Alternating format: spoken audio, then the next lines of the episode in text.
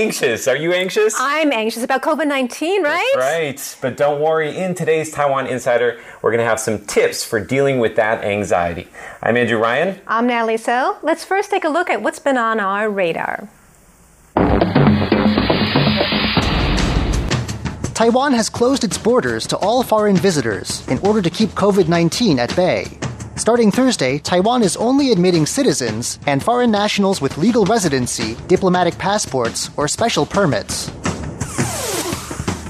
Even those allowed into Taiwan aren't off the hook, though. Starting Thursday, all arrivals, regardless of citizenship or where they're coming from, will be required to go into quarantine for two weeks. Taiwan's COVID 19 cases jumped this week, with record breaking single day increases. Virtually all of these cases were imported, brought in by travelers who had visited Europe and the Middle East. The government has announced loans for Taiwan's airlines to keep them afloat during the COVID 19 pandemic. The Transportation Ministry has also lowered rent and operating fees for air carriers. Taiwan's top female badminton player, Dai Ziying, is back on top of the worldwide women's singles rankings. That's after she defeated Chen Yufei from China in the Yonex All England Open in Birmingham last weekend. Now, we're going to start off today with a story that made both me and Natalie anxious when we saw it. You may think it's a little strange to start a show about anxiety with a story that's going to make you anxious, but we wanted to show you how we deal with stories like this. Have a look. The World Health Organization says people should keep a distance of one meter from each other to avoid getting COVID 19. But a Chinese study found that one person infected 13 others who weren't wearing masks on a bus. Patient A not only spread the virus to patient E, who was half a meter away, but also to patient G, who was 4.5 meters away. Patient A and patient G had no close contact with each other. One got on through the front door and the other through the back. The study also found that the virus can survive for 30 minutes in the air. Dr. Li Bingying, a specialist in pediatric infectious diseases, says droplets usually fall on the ground within 2 meters, though they could spread further with stronger airflow. Passengers could get infected if they touch a surface where the virus has recently landed, such as bars and straps. A Taiwan bus manager says buses are disinfected every 4 hours cleaning services like straps, bars, chairs, windowsills, and the floor. All right, so I think you can see how a story like that might make somebody nervous. Uh, Natalie, when you saw it, what did you think? I was nervous. I thought maybe I shouldn't take the MRT anymore. Right. But then um, I did put it in context. First of all, there have been no cases that we know of that have been spread by the MRT here in Taiwan or the bus. And that particular story was in January in Hunan province in China before news of the outbreak broke out, before people started wearing face masks and uh, washing their hands protecting mm, themselves. Absolutely. Now, another thing about uh, stories like this is you have to check the source. Of course, we're going to do our best to uh, vet those stories before we air them. Uh, but also, like, I've been on Twitter I've seen tons of stories which make me really nervous, but then I dig a little deeper and I find out it's not from a reputable source. So you need to be very careful mm. to make sure that the source of the news is somebody you trust. Yes, and I recently talked with a psychologist at the Community Service Center, Michael Mulehi, about anxiety, and this is what he had to say about how we can deal with anxiety. Well, a certain amount of anxiety is inevitable. There's no way to completely get rid of oh, really? the anxiety that we feel. In fact, it is, we could say, healthy to feel some anxiety. It helps us put our defenses up, it helps us think about what we can do to protect ourselves and the people we care mm. about.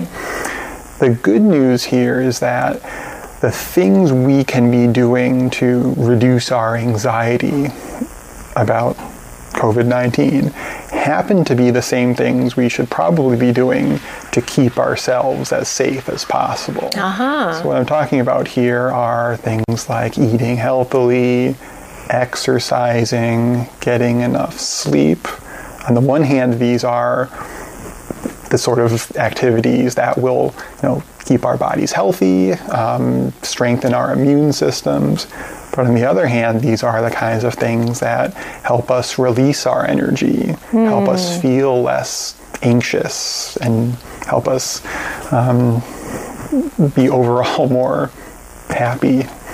What about like um, deep breathing exercises, meditation? There are a lot of things that people are into these Mm-hmm, days, right? You think those are helpful for dealing with anxiety? Yeah, absolutely. I mean, I think that on the one hand, learning to calm our thoughts, learning to become more in contact with um, the, present absolutely can help us take the edge off anxiety. It can also help us um, stop overthinking about um, the, the dangers or can be a good replacement for obsessively checking the news to see every new case or every new development. Tell you that vicious cycle about you know watching the media and you know wanting to get that more extra information. That's something I can totally identify with. What was your biggest takeaway from the interview? Well, actually, he said one point I think that really helped me was that we should be clear or clarify what exactly we're anxious about because we usually have this overall feeling of anxiety. But if we can be rational and clarify it and then assess how big the risk is and then what we need to do to address this issue, that helps. Now, one thing that's uh, giving a lot of people in Taiwan a break from the anxiety is wearing face masks, and that's the subject of today's Taiwan Explained. Recently, we've seen an increase in stories about people in the West harassing others for wearing face masks. Now, usually this comes from a place of fear, but what's interesting is in Asia, people think that face masks are a source of comfort, and they've been very effective in the fight against COVID 19. In today's Taiwan Explained, I'm going to tell you why masks work. All right, you have 60 seconds. You ready? I am. Let's do this. Now, a lot of people are saying that face masks don't work, like the US Surgeon General, although he is right in saying that medical professionals should get masks first. Now, they're most effective when sick people wear them. It helps stop them from spreading the disease through water droplets when they cough or sneeze. The WHO says that healthy people should only wear them when they're taking care of someone who's sick. The problem is with COVID 19 is that you can be sick and spread the virus even when you don't have symptoms. Now, in Taiwan, like many Asian countries, masks are common. We wear them when we're sick as a courtesy to others, and these days they're required at hospitals and at schools and most people wear them on public transport. So if most people are wearing a mask, that means that people who don't know they are sick are wearing one too. So masks have become a sign of solidarity. They've not only kept us safe, they've also given us peace of mind. Hey, good job. Finished it in time. That's right. We don't need the buzzer, do we? there you go. Why not? So you're saying that masks play a different role in Asia is it because that they're part of our lifestyle already? That's I mean, right. sometimes we wear them in the winter, you know, to keep us um, from getting a cold because of the cold air, and we wear them to protect us from pollution. You know, people who are on their scooters. Mm. So we're kind of used to wearing masks. yeah, I think in the West that people are afraid when you cover your face. They think right? that you actually may be very sick, and so I think those hate crimes, which are terrible, Mm. um, may be the result of that anxiety or misunderstanding. They get scared. Uh, whereas when we see masks in Asia, we think, thank you for wearing that mask. That means you're protecting me. I actually feel safer when I'm surrounded by people Right, wearing right. masks. Now, we do want to mention if you live in a place that does not have enough surgical masks, you should save them for people who are medical professionals. Now, Taiwan did something very smart early on, and that is they increased the production of face masks. So, right now, Taiwan is making about 10 million masks a day, which means that every two days, they produce at least enough for one per every person in Taiwan to get one mask. The other thing is, is you do want to avoid using N95s. Those are for medical use. A simple surgical mask is safe for is, is good enough for you to use for every day. All right. Well, thanks, Andrew. And that is our Taiwan Explained for the week. In today's Taiwan by Number, I'm going to share three ideas of how we can relieve anxiety in a time like this. Awesome. We need Okay, this. yes, and these all have to do with going out in nature. Okay. Now, my first idea is to venture into a national park. Oh. And my question for you is how many national parks does Taiwan have? Oh, You should know this. I should know this. I should know this. Did you go to like uh, junior high here? Yeah, but like I'm sure Did that number that changed since I you know learned in school. I, I'm gonna say 27. 27. Okay. 27. I don't think it's that many. I think it's more like. I'm going to say nine. Nine. Okay, let's take a look at the answer. Oh. Nine. Andrew's right on the button. Good for you, Andrew. Divide my So. I want you Divide guys to three, take. I got the right answer. Let's take a look at our beautiful national parks. Okay, we have that's Kenting over there. Mm-hmm. We have Yangmingshan, and then we have South Penghu Marine National Park. Then we have Taroko, and then we have Yushan, Xueba, Jingmen, Oh, wow. Dongsha Atoll National Park, and Taichung. Wow. Aren't they beautiful? Beautiful. Isn't that a great place to go? There's mountains, there's beaches, there's wildlife, marine life, and only fresh air. You don't have to, you know, be too close to someone when you're in the national park. All right. So at this point in Taiwan, we're allowed to leave our houses still. So like, Yeah, enjoy it while you can. enjoy it while you can. Really. okay. The second idea is something that you mentioned today, actually. Biking. Cycling around the coast. I love cycling along the coast. And we actually have one route that goes around all of Taiwan. Oh, no. It's called Route Number One. Do you guys know how long it I is? knew you gonna ask that. As soon as you started talking about biking, biking, I was like, oh. How long is it? Uh, oh, I'm thinking because like I'm thinking about like how long it takes to drive from the north to the south, and then you just gotta kind of like Well, it depends on count how from Don't East think too much. Just, just give an answer. How, fa- how fast you drive, Leslie? Wait, you say how long it is, right? yeah. How many kilometers? I'm gonna say uh, 1100. Okay. 1100. I'm gonna go like more like nine, nine something, 960. Okay, let's take a look at the answer. Oh, 68. That's a good job. You Have you, have you cycled really like cycled ha- around the island? I haven't cycled around the island. I have driven around the island. Yeah, I don't know. Okay. I'm uh, not cheating, I Okay.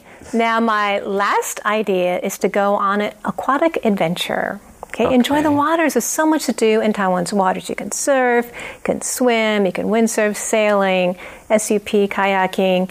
Now, how many kilometers is Taiwan's coastline, including Penghu? Oh man. including Penghu.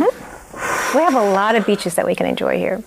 Uh, okay, I'll I'll go with uh, 1600 kilometers. Okay. Wow, how that's a big one. about? I'm gonna stick with Leslie? 1100. Actually, I feel like 1100? Okay, you like that I got number, good. huh? Okay, let's take a look at the answer.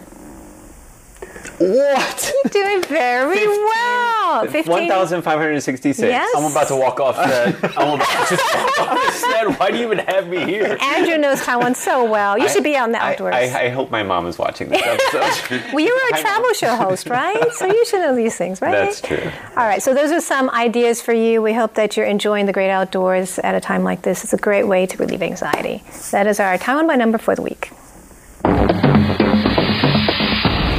This week on hashtag Taiwan, Natalie Andrew, I want to talk to you about a local superstar. Now, you might think I'm talking about an actor or a singer, but I'm actually talking about this guy. He's a dentist, he's also our health minister, and he's been the one steering Taiwan through the COVID 19 outbreak. He's been skyrocketing in popularity. Why? Well, for one, he's presided over every press conference that the Central Epidemic Command Center holds, and these happen every day, mm. multiple times a day. What's more is he's dominating the news cycle, whether he's at the airport checking in on evacuees from Wuhan or giving a report to the legislature. Most importantly, people just see him as a super nice guy. March 14th was White Valentine's Day, and that day during the press conference he had, there was a little bit of a surprise for everybody. Check it out. 好，那这段时间大家对我们指挥中心都非常的支持，好，所以表达我们的谢意哈，所以今天就回一个礼哈，让大家好能够假滴滴哈。好，那这巧克力其实蛮好，蛮好吃的，不过吃完请记得要刷刷牙哈。 Now, guys, if you think that was cute, well, a lot of people on the internet agree with you because this surfaced online, this drawing. And that's a cartoon version of Chen Sizong, and he's basically saying, Happy White Valentine's Day, and remember to brush your teeth. And I love that it's just got that deadpan stare that he always seems to have. But, you know, he's got a nice heart of gold. But the interesting thing is, love for Chen Sizong has broken through dimensions. He's no longer limited to 2D art. And for, I'll show you what I mean. He's gone 3D. Fellas, Oh, that's cute. these pop ups were created by a local Taiwanese artist. Why did she do it? Well, I have the story for you right here. This cartoon pop up of the health minister was created by local artist Tan Xu. Xu is sharing the files for free online so you can make your own mini Minister Chen. Tan says she's been watching the Central Epidemic Command Center's daily press conferences and thought it would be fun to make a caricature of Minister Chen. It only took her one afternoon to complete it, and people are absolutely loving it. But wait, guys, there's more. There's even social media stickers uh, featuring a cartoon version of Chen Sizong, and there's even latte art. That's cool. Latte art. latte beautiful. art. Do you see that? That's a latte, and amazing. he's sitting on his desk. It's got his name and everything. That- Can you eat that? That's, You can drink that's it. Milk? oh my goodness. I wouldn't be able to Amazing. drink it. I don't know how much it costs. Amazing. Gosh, Cost a fortune. but I'm going to do something a little different for the Leslie Liao pick of the week this week. Remember that March 14th White Valentine Day press conference? Yes. Mm-hmm. Well, uh, the local newspaper, the Liberty Times, they caught a very kind of fun interaction between Chen Sizong and his vice commander, Zhang Sangcun. And in my mind, when I saw the cartoon or the interaction, this is how it played out. Oh, sweet man, I got chocolate. This is so excellent. Oh, yeah, me too, dude. This chocolate's the best. And then the two men, they just pocket the chocolate and walk away. Happy guys. Happy dudes. Can I see one of those? Those are so cute. I want one. I want one too. All one for each of right, so we're all fans of them. Minister Chen. You can have them. Oh, He's been that. really great. We're all very happy with him. He's been doing an amazing job here in Taiwan. I'm going to put this on my desk. All right. Yes. So thank you, Leslie. No worries, you guys. That is hashtag Taiwan for the week. Do follow us on social media and leave a comment below. We'd love to hear from you. And now for our lightning round news quiz. I'm going to ask my co-hosts Andrew and Leslie about this week's news, and you can play along at home if you like. So you guys have 60 seconds to guess as many questions about the news as you can. Okay, Okay. Right. You guys ready? Yes. Go. All right. On Monday, what happened to the U.S.'s Taipei Act, which supports Taiwan's diplomatic alliances? That's sent, sent, sent to Trump. Right. Who is the badminton queen who just won her third All England Open and holds the world record for most weeks at number one? Dai Ziying. Good. Um, beginning today, what do you need to do if you fly into Taiwan? Go into Quarantine. quarantine. Yep. For how long? 14 days. 14 days. who has Taiwan closed its borders to? Everyone. All foreigners. Yes. But most that don't have- foreigners. yeah, most foreigners. Yeah. what big company quarantined 30 employees after confirming its first case of COVID 19 on TSMC. Wednesday? That's right. Wow. Okay, so. Which Taiwanese K-pop star has returned to South Korea after a 14-day quarantine? Zhou Ziyu, yeah, that's right. Okay, who did the court rule could inherit all the money, shares, and property worth 464 million Eva U.S. Air, stars? young- Starlux. Starlux Airlines. Eva Air. Yeah, what's his name? The guy. Yeah, you're right. the guy. His, his name is Zhang Guowei. Okay. He is the uh, one of the six children, and this is what happened with his will. His father had given him everything, including Eva Air.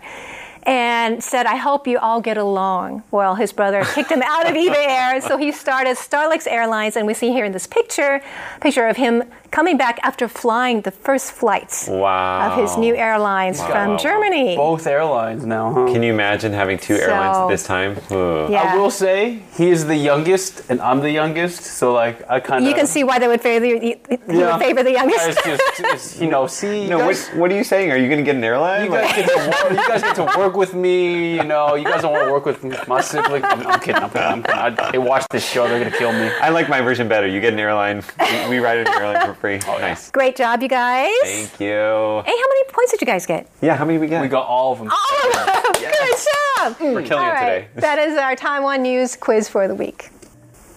Well, we hope you enjoyed Taiwan Insider this week. Be sure to connect with us on all the social media. Yes, do leave a comment below. We would love to hear from you. For Taiwan Insider, I'm Natalie So. I'm Leslie Liao. And I'm Andrew Ryan. Keep washing those hands, and we'll see you next week.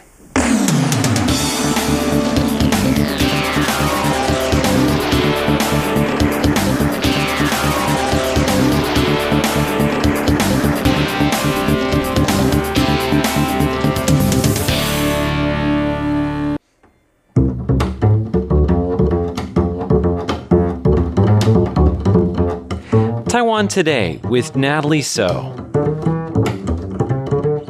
I'm Natalie So. Now, there's a lot of anxiety about COVID 19. And to help us understand more about anxiety and how to deal with it is Michael Mulehi.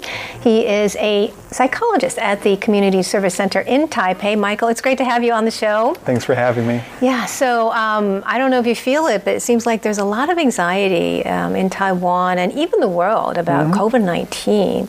It's a kind of unprecedented situation because there's to date no vaccine. Doctors are still trying to understand. Um, what's going on with the virus and how best to deal with it. So there's a lot of unknowns in the situation. So um, when something, when there's a lot of uncertainties, does that cause more anxiety? Is that a trigger for more anxiety usually? Absolutely.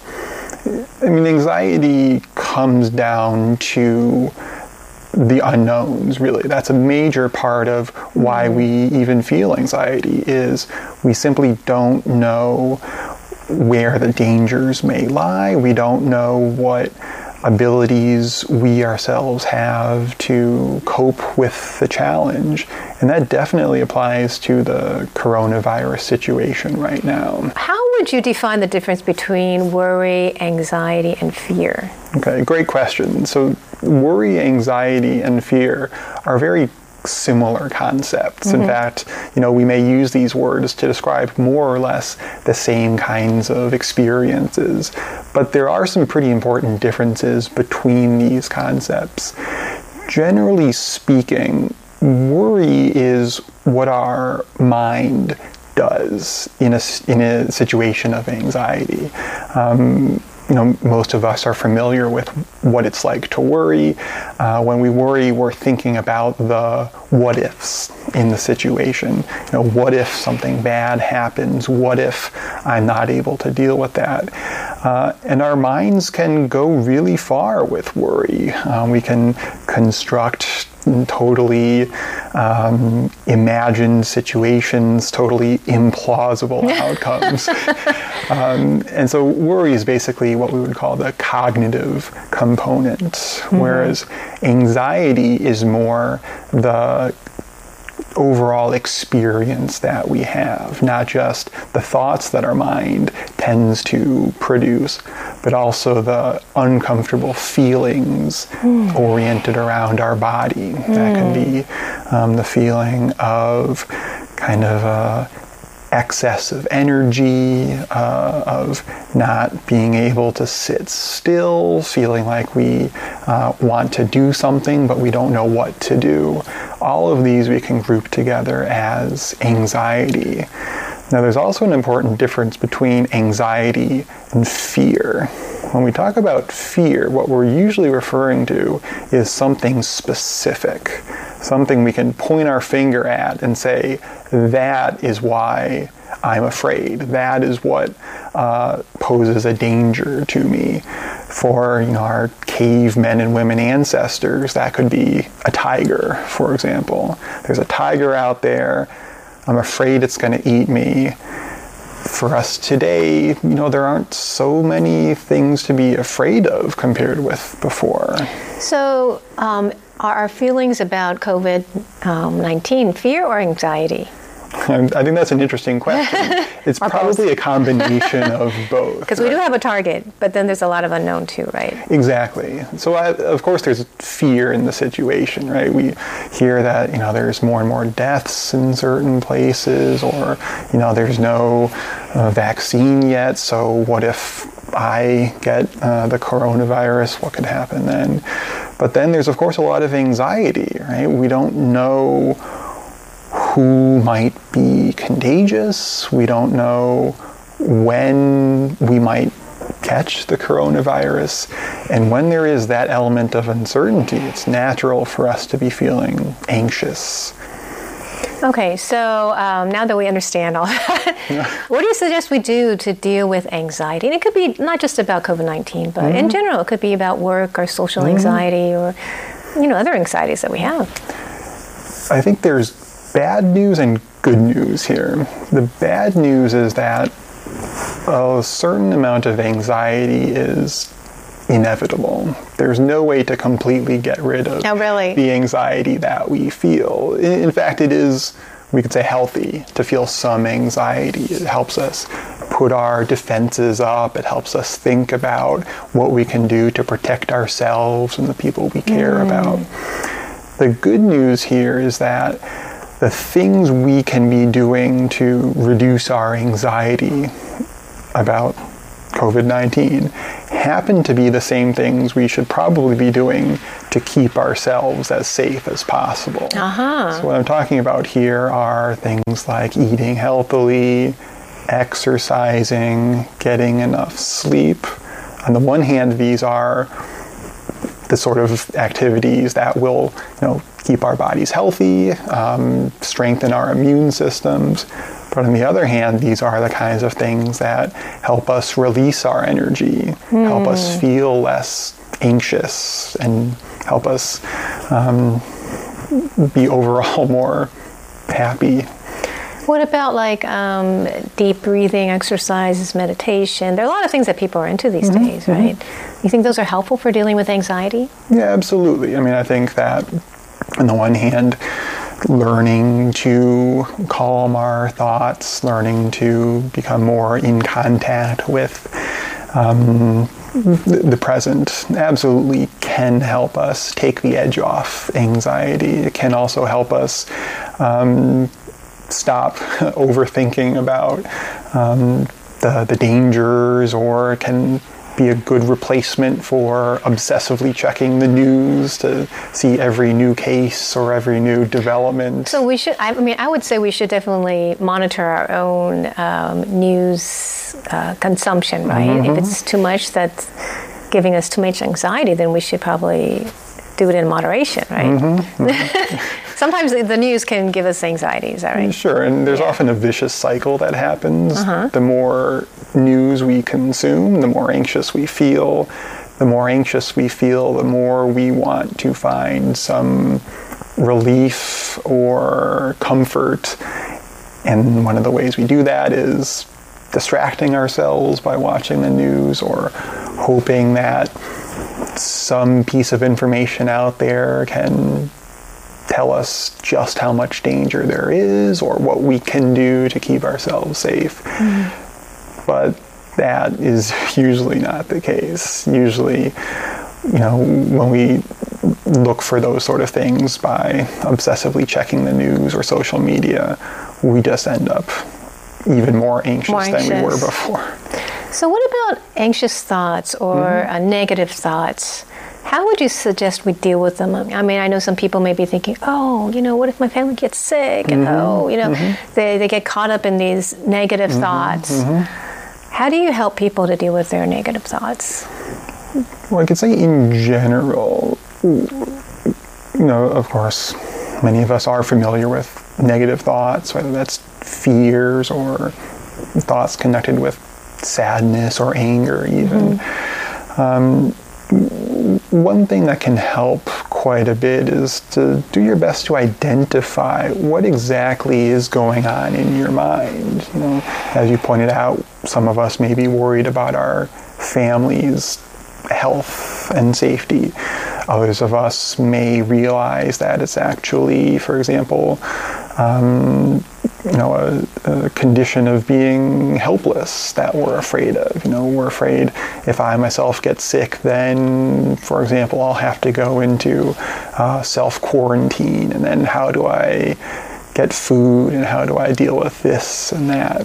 So, doing your best to identify what it is exactly that you're afraid of or anxious about can go a long way towards not just reducing the negative thoughts you're feeling, but also towards taking actions to address the situation as best as possible. Hmm. But going into what I would do in my professional work as a psychologist, I mean, it's actually not all that different from what I just made the general point about, which is, you know, a lot of the time we're not actually all that clear about what's going on inside our mm. minds. And working with a therapist can actually make a really big difference towards clarifying what's going on with us, what it is that we're struggling with, and ideally to clarify what it is we can actually do to move forward in life. So that's what therapy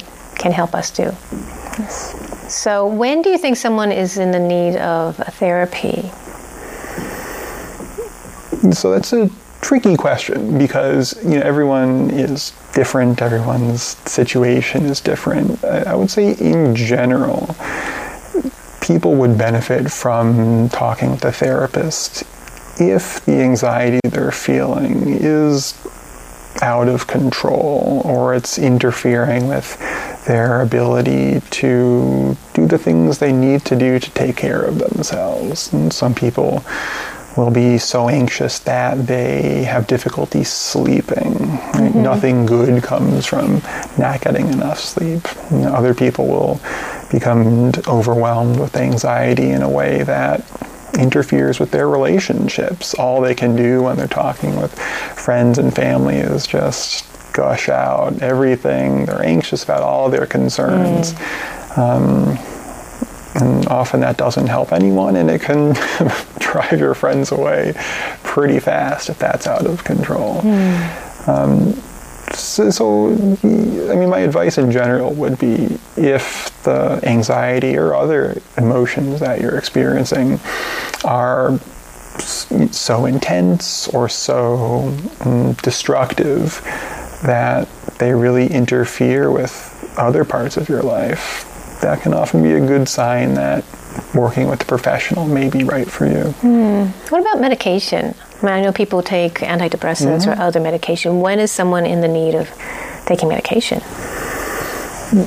That's also a really good question. And here there's no one size fits all answer that I can offer. And the thing with medications is that they don't necessarily solve the problems we have. They don't change the way we think about things. What medications, when they are effective, can do is take the edge off of the more difficult emotions that we are experiencing. Um, in the short term, that can often be very helpful for people. Um, by taking the edge off of difficult emotions, it can free up energy, free up um, mental space for us to do more constructive things.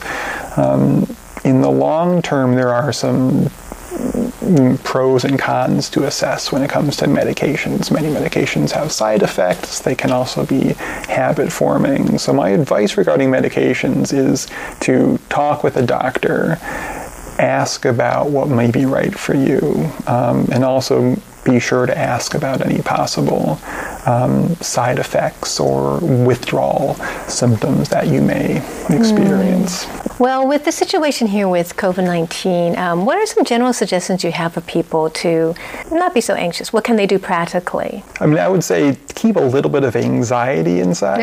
um, that'll help you, you know, remember to wash your hands, remember if you are wearing a face mask, for example you know, not to play around with it.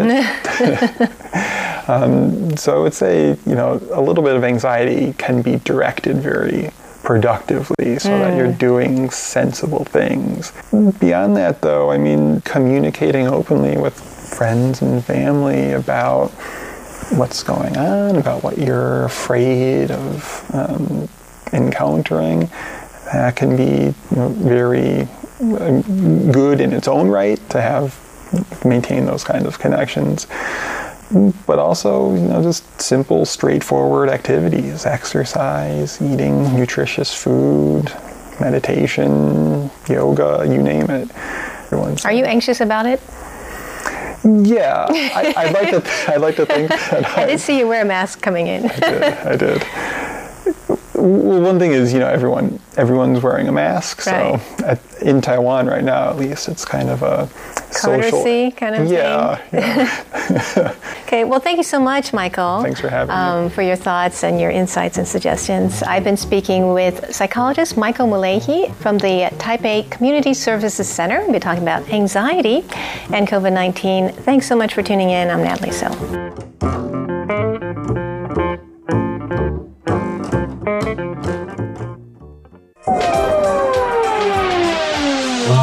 To the RTI Time Machine. Today's time traveler is John Van Trieste, and the destination. the Japanese colonial era.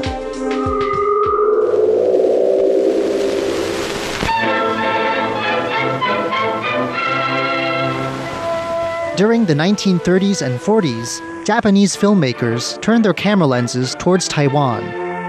The island had been under Japanese colonial rule for decades, and through their works, many of these filmmakers helped reinforce that rule.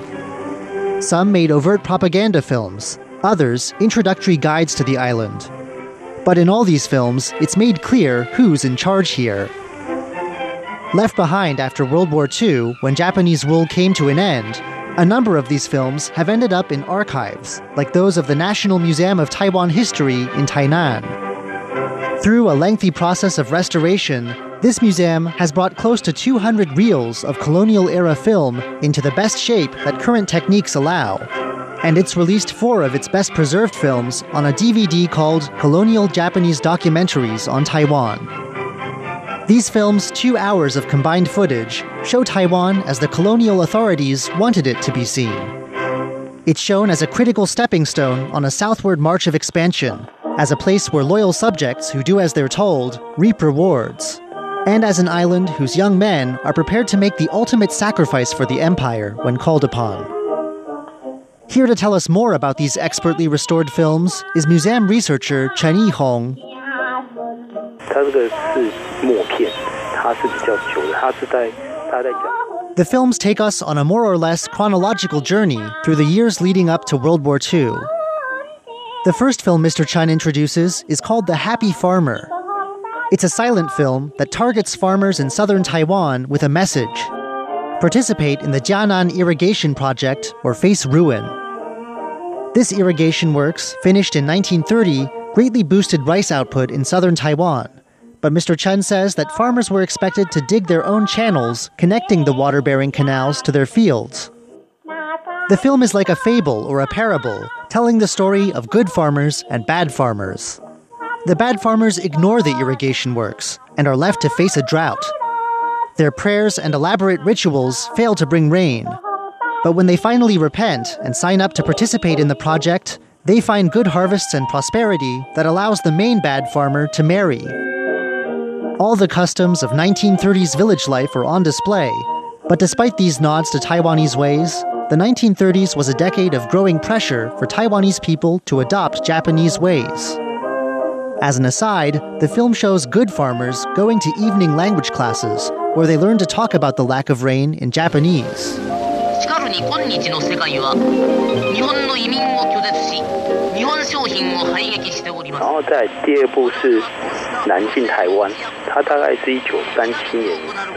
The second film Mr. Chen introduces is called Southward Expansion into Taiwan, He says this hour long film was created by the heads of two leading business magazines and finished around 1937. Their audience were Japanese viewers, who they hoped would invest in, immigrate to, and tour Taiwan. But the film also pushes hard on a popular political idea of the time. 那时候在一九三零年代中期之后，他们开始强调那个南进，就是要往台湾以南的东南亚的地方南进。那台湾 The idea that Taiwan was a critical stepping stone for colonial expansion into the rich lands of Southeast Asia. Taiwan was supposed to be the gateway. The result is an odd mixture of propaganda piece, educational film, and tourist brochure. It takes viewers on a full tour of Taiwan, moving bit by bit down the west coast and back up the east coast with a little between each step of the way. We look at scenic tourist attractions and major local industries like sugar processing. The more advanced a nation is, the narrator tells us, the more sugar it consumes. So he says, be sure to eat plenty of Taiwan sugar. A montage of flashing neon lights shows Taipei as a modern colonial capital. And in this idealized model colony, we're shown indigenous people who not only submit, but insist on abandoning their old customs. The narrator explains that they've joined the new order as teachers and policemen. He also tells us that one group on screen only agreed to demonstrate a traditional dance because the camera crew insisted. A major revolt of indigenous people around seven years before this film was made suggests that viewers probably weren't getting the full story. 第三部大概就是台湾情形爆火青年队，它是台湾总督府拍摄的一个影片。 The final two films are government productions called Civilian Dojo and Taiwan Youth Corps for the Nation. 持ってをクワと塩ビに変えて鍛えられる彼らの教練には These films show Taiwanese civilians undergoing training during World War II as the empire actually made its southern move on Southeast Asia.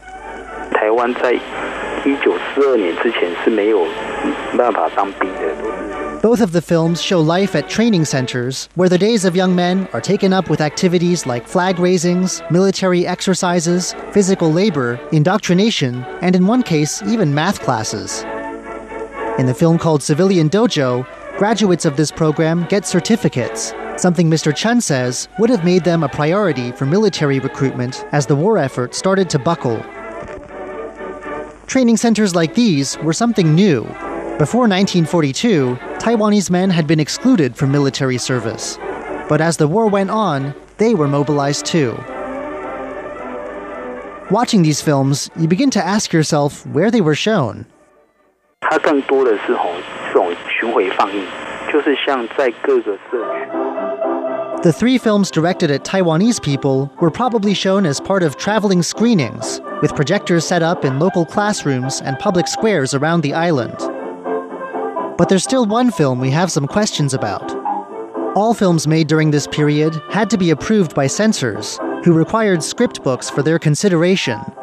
The museum also has a collection of 130 of these film scripts, complete with a censor's stamp. But as a silent film, The Happy Farmer doesn't have a script book, which leaves questions as to how it was presented to its audience.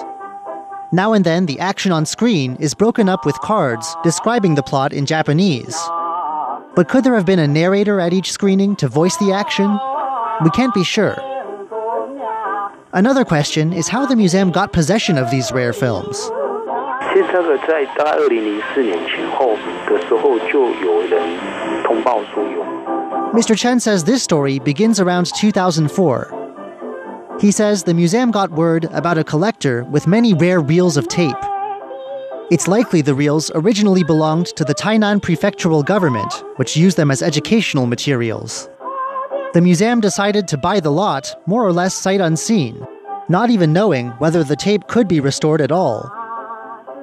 They also found that they only had parts of certain films. Like most films from the time that were longer than a few minutes, these films were stored on multiple reels, each one several hundred feet long, that had to be changed as the film progressed. The film's southward expansion into Taiwan was split up over seven reels, and the museum only got the last of those in 2007. The restoration work was slow, but fortunately, Mr. Chen says, the repairs on all that tape were a success. The DVD of these films was released in 2008 after the restored tape had been digitized. How has the public received these films in the 10 years since their release? And what does the museum hope the public will learn from them? 在二零零九年刚开始播放不久之后，台大、台湾大学他们也有。 Mr. Chen says the films have been screened at institutions like National Taiwan University, where they've been discussed and analyzed from a variety of angles. And there's something in these films for non academics too, he says. 我觉得大家一方面是像之前的 they allow Taiwan's people to take a look directly into their island's past, to actually see what Taiwan's past looks like, as recorded on film 70 and 80 years ago. I'm John Van Trieste, and I hope you'll join me again next week for another journey through time. Thanks to the National Museum of Taiwan History for permission to broadcast short excerpts from these films.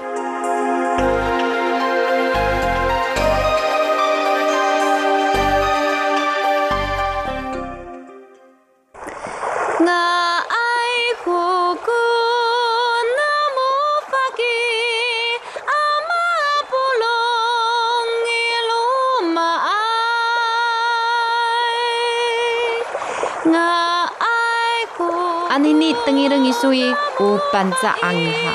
The sound of the Amis tribe on Radio Taiwan International.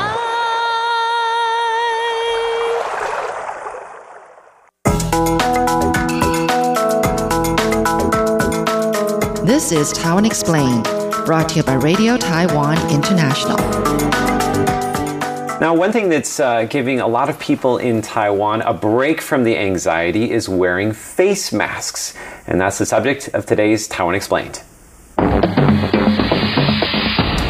Recently, we've seen an increase in stories about people in the West harassing others for wearing face masks. Now, usually this comes from a place of fear, but what's interesting is in Asia, people think that face masks are a source of comfort, and they've been very effective in the fight against COVID 19. In today's Taiwan Explained, I'm going to tell you why masks work. All right, you have 60 seconds. You ready? I am. Let's do this. Now, a lot of people are saying that face masks don't work, like the US Surgeon General, although he is right in saying that medical professionals should get masks first. Now, they're most effective when sick people wear them. It helps stop them from spreading the disease through water droplets when they cough or sneeze. The WHO says that healthy people should only wear them when they're taking care of someone who's sick. The problem is with COVID-19 is that you can be sick and spread the virus even when you don't have symptoms. Now, in Taiwan, like many Asian countries, masks are common. We wear them when we're sick as a courtesy to others, and these days they're required at hospitals and at schools and most people wear them on public transport. So if most people are wearing a mask, that means that people who don't know they are sick are wearing one too. So masks have become a sign of solidarity. They've not only kept us safe, they've also given us peace of mind. Hey, good job. Finished it in time. That's right. We don't need the buzzer, do we? there you go. Why not? so you're saying that masks play a different role in Asia is it because they're part of our lifestyle already? That's I mean, right. sometimes we wear them in the winter, you know, to keep us um, from getting a cold because of the cold air, and we wear them to protect us from pollution. You know, people who are on their scooters.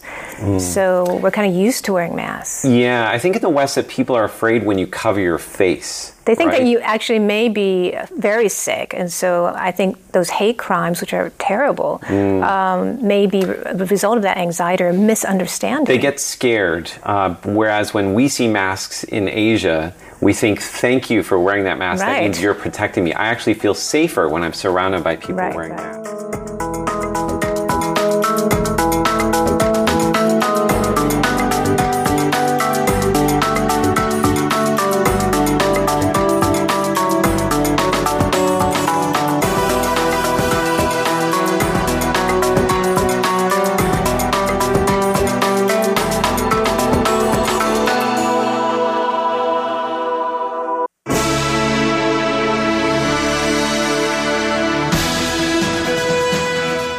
Thank you for listening to Radio Taiwan International, broadcasting from Taipei, Taiwan.